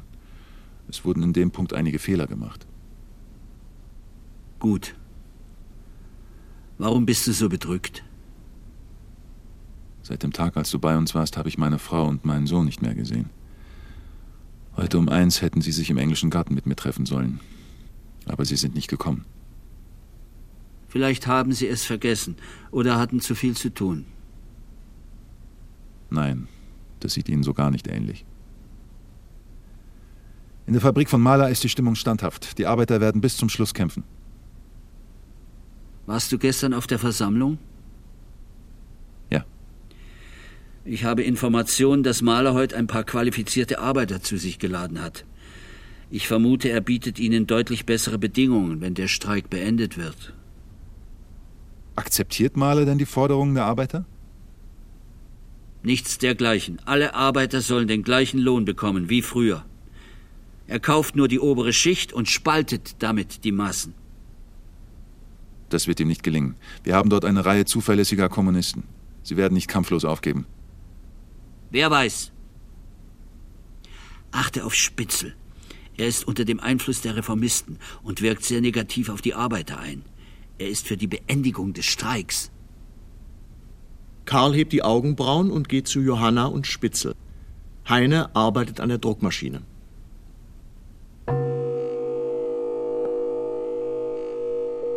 Wilhelm Heine ist ein alter Kommunist, Arbeiter und Freund von Karl. Er spricht und handelt ruhig, wie einer, der von der Richtigkeit seiner Sache überzeugt ist. Er hat einen offenen und ehrlichen Charakter. In der fünften Szene dieses Stücks ist es wichtig zu unterscheiden, welche Arbeiter auf der Seite von Spitze und welche auf der Seite von Karl Bauer sind. Manche haben sich vielleicht Spitzel nur angeschlossen, weil sie von der Armut zermürbt sind, andere eher zufällig. Das Ganze sollte man mit den Teilnehmern ausarbeiten. Nur dann wird der Streit zwischen Spitzel und Johanna richtig erklingen. Nur dann wird der Zuschauer die ganze Schärfe des Kampfes verstehen. Nur dann kann man wirklich menschlich ausdrucksstarke Gruppen schaffen.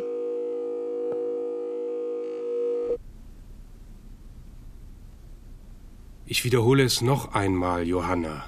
Die Arbeiter sind erschöpft. Sie sind nicht in der Lage, weiter zu kämpfen. Außerdem sind die Arbeiter noch nicht ausreichend kultiviert.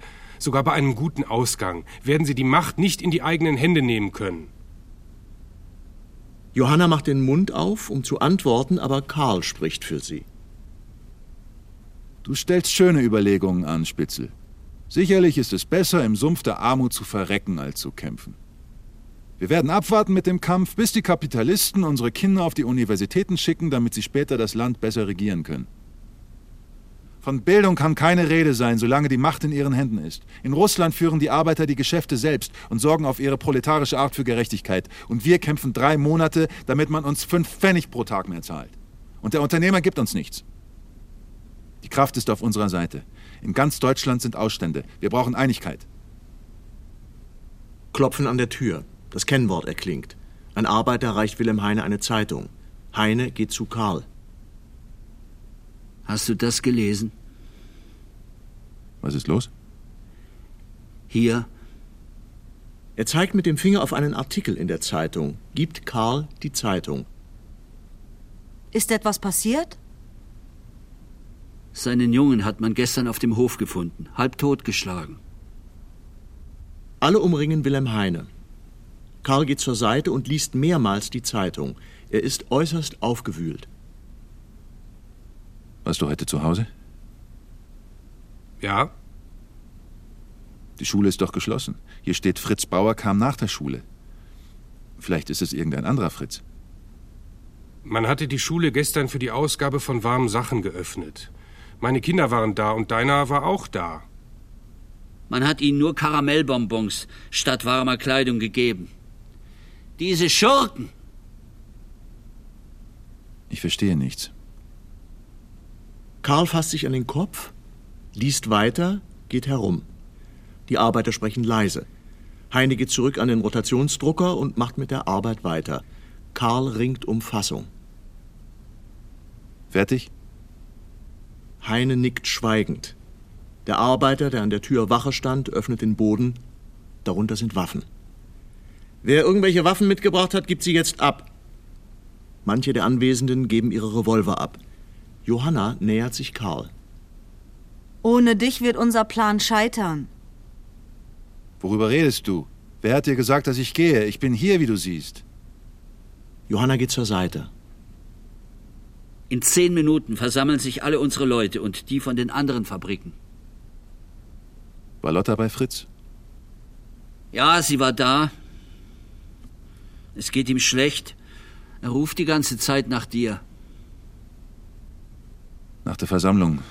Morgen früh. Muss ich unbedingt zu ihm gehen? Du musst, Karl. Kann sein. Die letzten Stunden. Ja. Er lebt doch noch. Wilhelm, sag mir die Wahrheit. Ja, er lebt.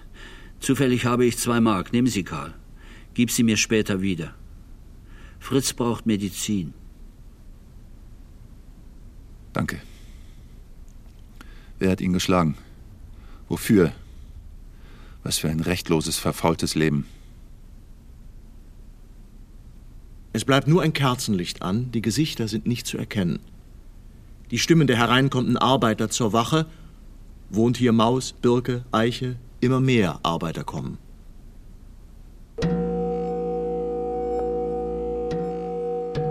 Ein paar Worte zur Menschenmenge. In diesem Theaterstück sollte sie in der fünften Szene der Arbeiterversammlung und in der dritten Szene der Schule gezeigt werden.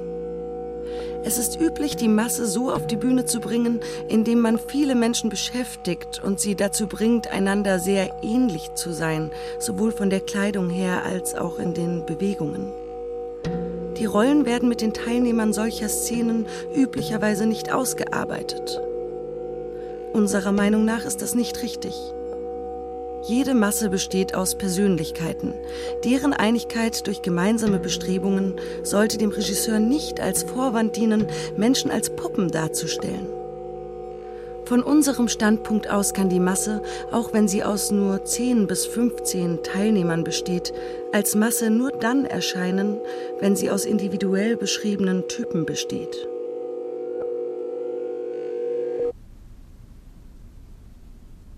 Als erster berichtet Karl über die nächsten Aktionspläne. Karl, du hast das Wort. Karl fängt an zu sprechen mit einer ernsten, gedrängten Stimme. Vorhang.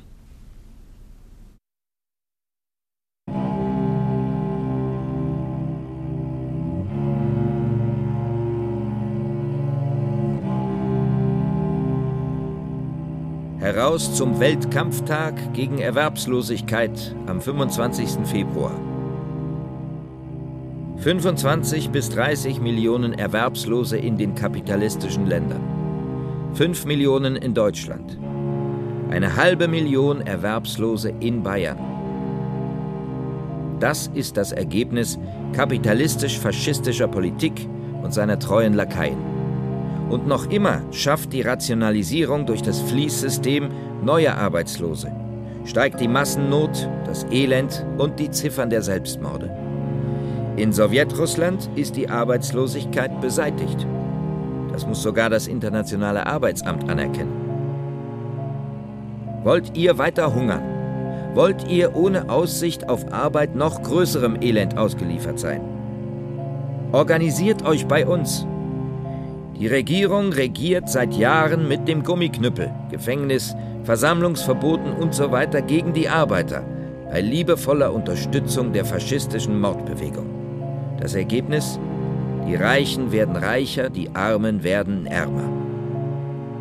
Zeigt eure Bereitschaft, euer Elend nicht länger zu tragen. Organisiert mit uns die Volksrevolution gegen Hungerdiktatur und Faschismus.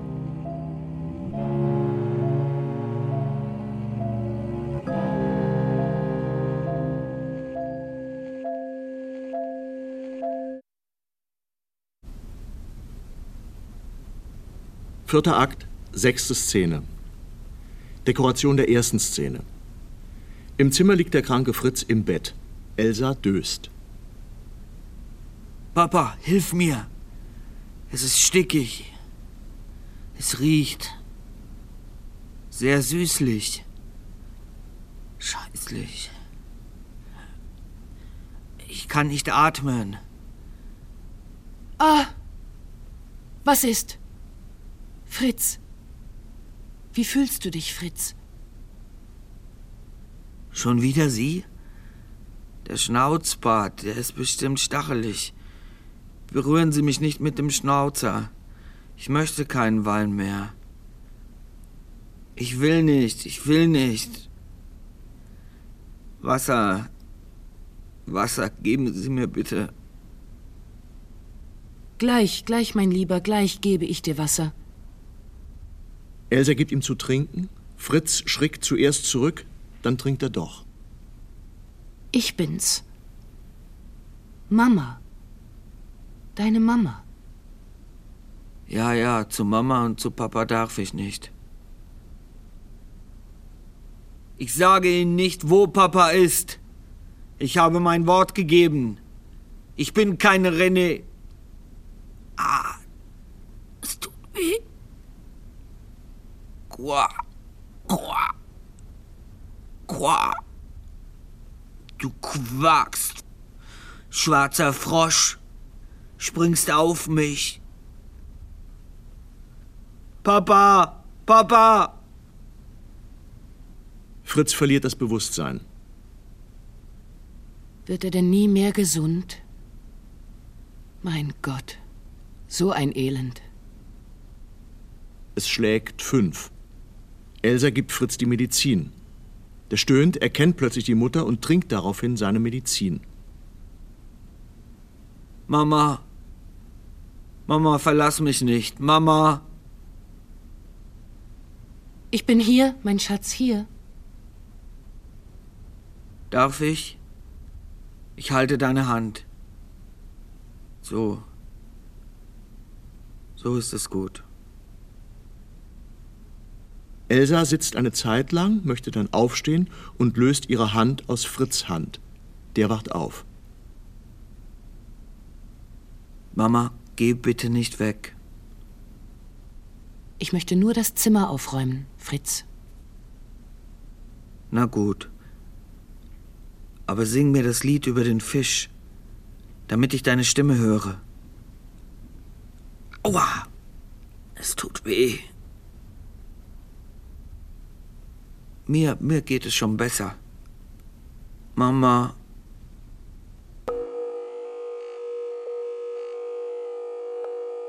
Fritz ist kein Held. Darin besteht auch seine Überzeugungskraft. Pädagogisch ist es äußerst falsch, Kinder als Helden darzustellen. Warum lernen? Wenn ich etwas Besonderes mache, dann werde ich gleich berühmt, sagen üblicherweise die Kinder im Publikum nach solchen Inszenierungen. Fritz macht in der Inszenierung nichts Besonderes. Er zeigt nur die Härte, die verständlich ist bei seiner großen Liebe und Hochachtung vor dem Vater. Außerdem ist Fritz stur und verschlossen. Von Natur aus ist er ein zärtlicher Junge, aber wie auch der Vater schmiegt er sich selten an die Mutter. Dafür ist er sehr taktvoll. Bei weitem nicht alles ist für Fritz klar in diesem Leben. Fritz ist noch sehr naiv. Er denkt über die Menschen viel besser, als sie es verdienen, aber er hat eine gute Intuition. Die Linie seiner Rolle ist so, dass, wenn er am Anfang des Stückes die Worte des Vaters Wir müssen kämpfen nur wiederholt, so versteht und fühlt er infolge der im Stück in Gang gebrachten Ereignisse diese Worte am Ende wie ein echter Proletarier.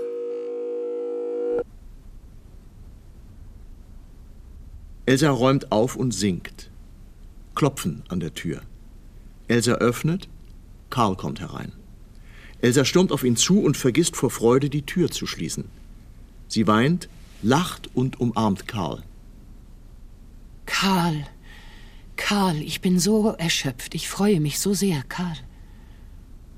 Papa, ich wusste, dass du kommst. Mein lieber Papa. Karl stürmt zu ihm, küsst ihn, drückt ihn fest an sich. Fritz fängt an zu lachen, kann sein Glück kaum fassen. Sag mir, Fritz, mein Junge, was ist mit dir?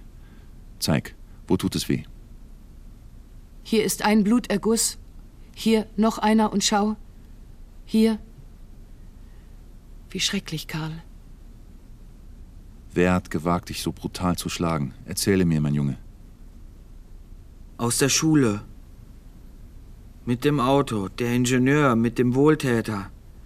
Warme Sachen für die Schulfreunde kaufen. Dann hat er mir leckeres Essen. Spielzeuge. Weißt du was, Papa? Ich hab sogar Wein probiert.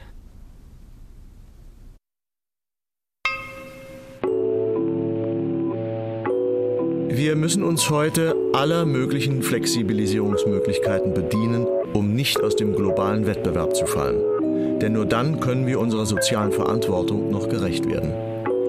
Wissen ist heute eine der kostbarsten Waren. Wir brauchen gut ausgebildete, motivierte und selbstständig arbeitende Fachkräfte, die kreativ unsere Ideen bezüglich Effizienz und Leistungssteigerung teilen.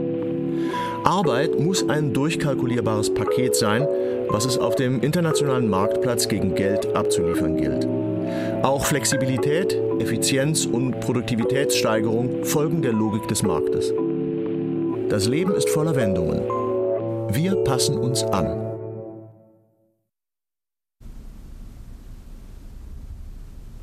Er darf nicht reden. Der Doktor hat es verboten. Sage mir nur, wer dir das angetan hat, Fritz. Weiter kann ich mich an nichts erinnern, Papa. Wohltäter, Ingenieur, Wein, Schläge. Das ist schwer zu verstehen. Obwohl. Elsa, wo hast du Fritz gefunden? Bei uns im Hof, Karl. Es schlägt sechs Uhr. Ich muss gehen. Hier ist das Geld, Elsa. Ich versuche morgen noch mehr zu beschaffen und es dir zu schicken. Leb wohl, mein Fritz. Werde gesund, mein Junge. Karl umarmt und küsst Fritz und Elsa. Gendarmen und Kurz in Uniform kommen herein. Fritz sieht sie als Erster. Papa, das sind sie. Gendarmen. Papa, lauf schnell weg. Im Namen des Gesetzes sind Sie, Karl Johann Bauer, verhaftet. Warum? Wofür? Wie ist es mit der politischen Meinungsfreiheit, über die so viel gesprochen wird? Sie werden nicht wegen Ihrer politischen Überzeugung verhaftet, sondern wegen einer Straftat. Am 14. Oktober diesen Jahres haben Sie Ihren kleinen Sohn schwer misshandelt. Fritz hört die Stimme, schaut hin, aber erkennt Kurz noch nicht. Was? Was sagen Sie da? Sie haben es doch gehört. Nach Zeugenaussagen wurde festgestellt, dass dieses Kind von Ihnen geschlagen wurde. Karl hat ihn geschlagen? Wir haben ihn vier Tage lang nicht gesehen. Er vergöttert das Kind. Karl? Geschlagen? Sie lügen. Lügen. Sie verdammten. Beruhige dich, Elsa. Sie werden dir nicht glauben, weil es für sie nicht in Frage kommt, dir zu glauben.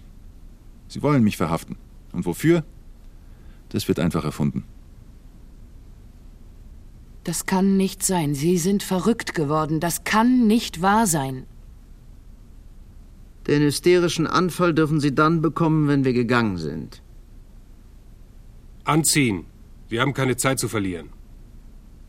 Aber wo ist die Gerechtigkeit? Wo ist Gerechtigkeit? So ist Ihre Gerechtigkeit. Sie sieht nicht aus wie unsere proletarische Gerechtigkeit. Jetzt verstehst du, warum ich gegen sie kämpfe. Und verzeih mir, dass ich dein freudloses Leben noch nicht erleichtern kann. Karl küsst Fritz. Fritz lässt den Blick nicht ab von Karl. Leb wohl, mein Sohn. Vergiss nicht, was dein Vater dich gelehrt hat. Bürger Bauer, bilden Sie sich nicht ein, dass wir länger warten. Die Lehren eines Verbrechers sind recht uninteressant. Jetzt habe ich sie erkannt. Sie sind gar nicht Papas Bekannter. Sie sind auch ein Gendarm. Fritz bricht in Tränen aus, Karl wird abgeführt. Vorhang.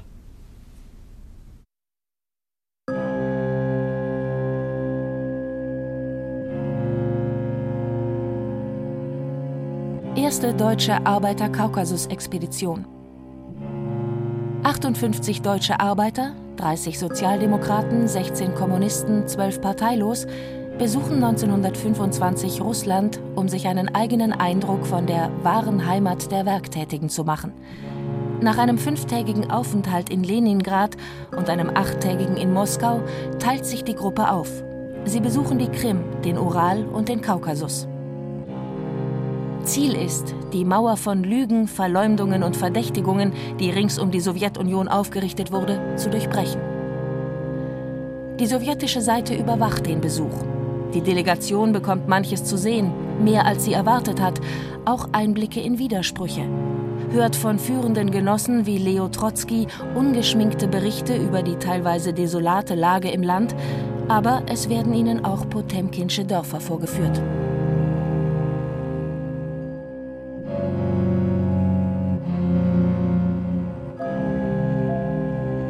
Rachmaninow gastiert in München.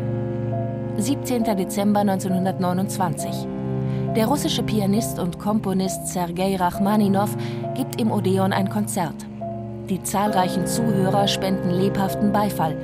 Am 19. Dezember übermittelt der Künstler an Oberbürgermeister Dr. Scharnagel eine Weihnachtsspende von 1000 Mark für die Armen Münchens, ferner 1000 Mark für die deutsch-russische Kolonie.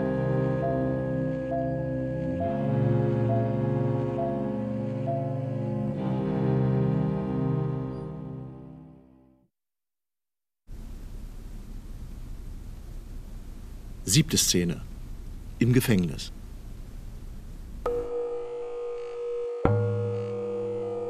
Das Gefängnis in der siebten Szene kann als ein langer, schmaler Korridor mit einer Reihe von Zellen dargestellt werden, wobei nur bei einer Zelle die Vorderwand herausgenommen ist, nämlich der Zelle von Karl Bauer. Selbstverständlich kann man sich auch auf diese eine Zelle beschränken, ohne den Korridor darzustellen. In diesem Falle sollte man, unabhängig davon, wie klein die Bühne ist, diese noch einmal reduzieren, damit die Zelle im Vergleich zu den vorherigen Szenen den Eindruck eines sehr engen, käfigartigen Raumes vermittelt.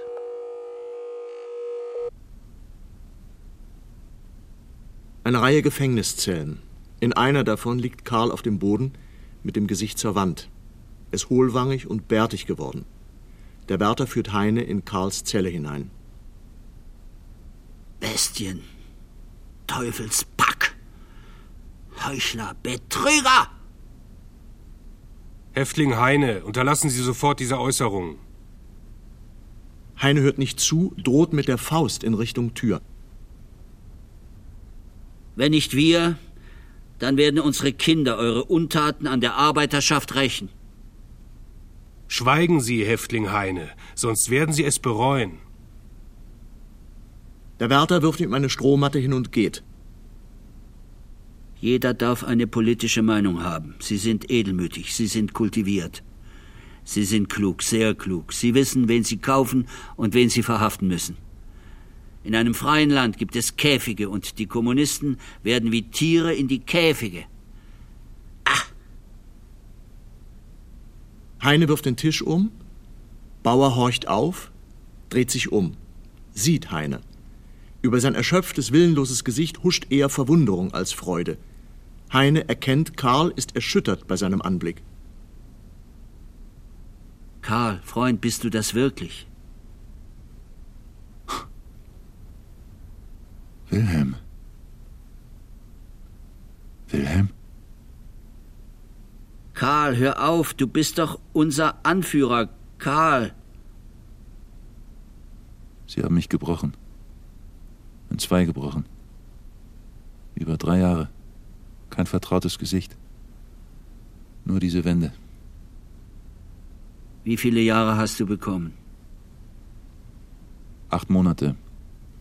Es ist aber doch schon viel mehr Zeit vergangen und ich glaube nicht daran, dass ich noch vor meinem Tod diese Mauern verlasse. Du bist nicht der Erste und nicht der Letzte. Die wahrhaftigen Gerichte sind in ihren Händen. Die gerechten Zeitungen schreiben nach ihrem Diktat. Das ganze Leben ist wie ein Zirkus. Der Kommunist Max Hölz sitzt ein für Brandstiftung an einem Haus, das er nie gesehen hat. Die Verbrecher Sacco und Vanzetti hat man nach sieben Jahren Haft auf den elektrischen Stuhl gesetzt. Sie werden mit jedem fertig, der die Arbeiter ehrt. Sie schaffen es, jeden ehrlichen Menschen zu verleumden, wenn sie ihn loswerden wollen. Nie werde ich diese Schmierenkomödie bei deiner Gerichtsverhandlung vergessen, dich der Misshandlung deines eigenen Sohnes zu beschuldigen. Warte, Wilhelm. Sage mir, wo ist Fritz? Wo ist Elsa? Weißt du etwas von ihnen? Sind sie am Leben? Sag schnell. Sie leben und sind wohlauf. Sie sind jetzt weit weg von hier, in der UdSSR. Wie? Auf welchen Wegen? Unsere russischen Genossen haben unseren Frauen und Kindern die helfende Hand gereicht.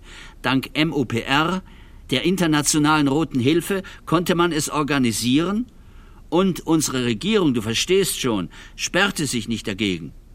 Sie fürchten die kommunistische Seuche mehr als das Feuer und entledigen sich unserer Frauen und Kinder nur zu gern. Fritz und Elsa sind in der UdSSR. Danke dir für diese Nachricht, mein Freund. Könnten wir bloß rauskommen und wieder kämpfen. Und wieder kämpfen. Es wird dunkel. Vorhang.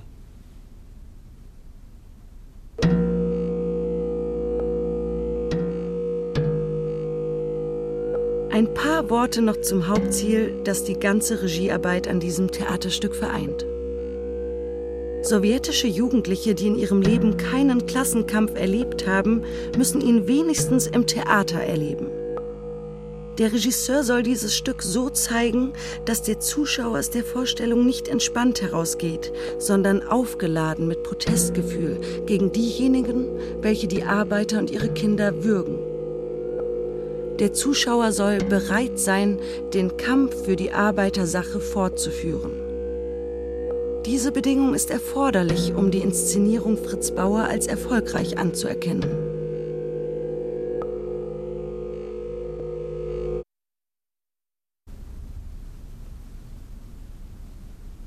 Vor dem Vorhang erscheint Fritz in Pionieruniform. Hallo, ich bin Fritz. Mama und ich wohnen jetzt in Moskau. Gestern habe ich einen Brief bekommen. Mein Vater ist nun auch auf dem Weg zu uns. Genossen, im Land der Sowjets geht es uns gut, sehr gut. Aber ich werde nie vergessen, wie die Arbeiter und ihre Kinder in anderen Ländern leben müssen. Ich weiß ganz genau, was das bedeutet. Sei bereit. Und ich bin bereit immer bereit. Genossen, seid auch ihr bereit zum Kampf für die Arbeiterklasse? Vorhang Ende.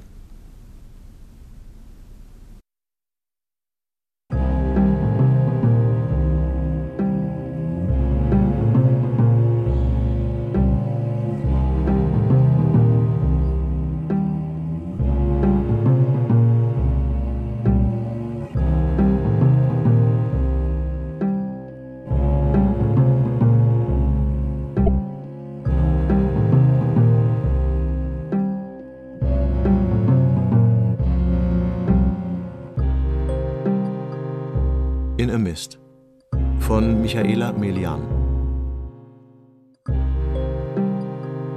Hörstück zum Theatertext Fritz Bauer von W. Selichowa und Natalia Satz. Moskau 1929. Aus dem Russischen von Marina Lindemann. Mit Peter Brombacher, Caroline Ebner, Stefan Hunstein, Angelika Krautsberger, Hans Kremer, Marina Lindemann, Oliver Mallisson, Juno Meinecke, Stefan Merki, Annette Paulmann, Wolfgang Pregler, Wiebke Puls, Thomas Schmauser, Chidem Teke, Edmund Telkenkemper. Ton und Technik Markus Huber, Johann-Jürgen Koch, Adele Kurzhiel, Christine Söring, Jonas Spriestersbach. Musikproduktion Felix Reitel, Regieassistenz Kirsten Böttcher, Konzept, Musik und Regie Michaela Melian. Produktion Bayerischer Rundfunk in Zusammenarbeit mit den Münchner Kammerspielen und dem Badischen Kunstverein Karlsruhe 2014. Redaktion Herbert Kapfer